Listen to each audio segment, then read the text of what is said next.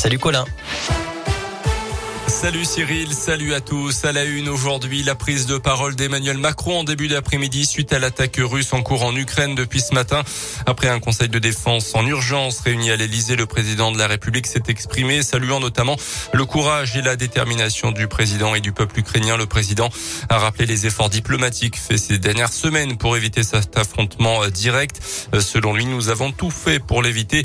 Il recevra demain à l'Elysée François Hollande puis Nicolas Sarkozy. Des réunions du G7 et de l'OTAN sont prévues dans les prochaines heures, durant lesquelles euh, de nouvelles sanctions contre les régimes russes euh, seront décidées. Le président américain doit également prendre la parole dans quelques minutes.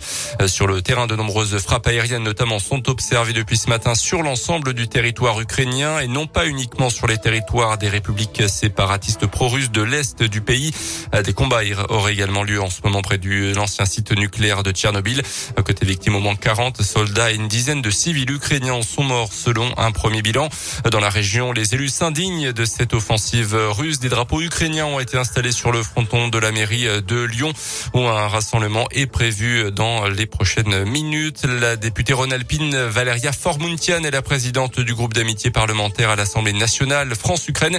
Elle est en contact justement avec des civils ukrainiens restés sur place.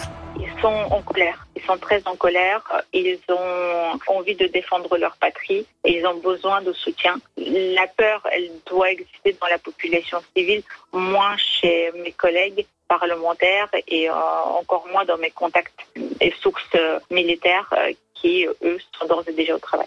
Toutefois, euh, le président Zelensky a, déclenché la loi martiale, c'est-à-dire que toute personne en situation de combattre sera équipée d'armes pour pouvoir rejoindre les lignes de front. Un rassemblement est en cours en ce moment à Lyon, place de l'Opéra. Les conséquences économiques de ces combats pourraient être lourdes.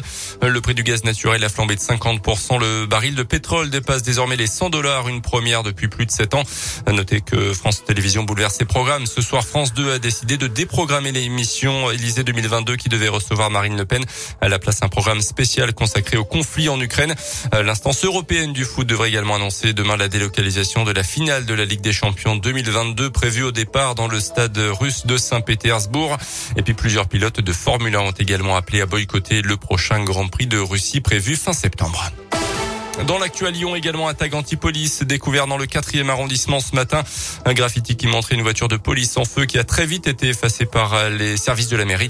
L'adjoint à la sécurité à Lyon a tenu à réagir à cet acte anti-police dénonçant euh, en tenant à porter son plein soutien aux forces de l'ordre. Et puis en mode basket, Lasvel reçoit l'Alba Berlin ce soir en Euroleague à l'Astroval. Ça sera à partir de 21h tout à l'heure.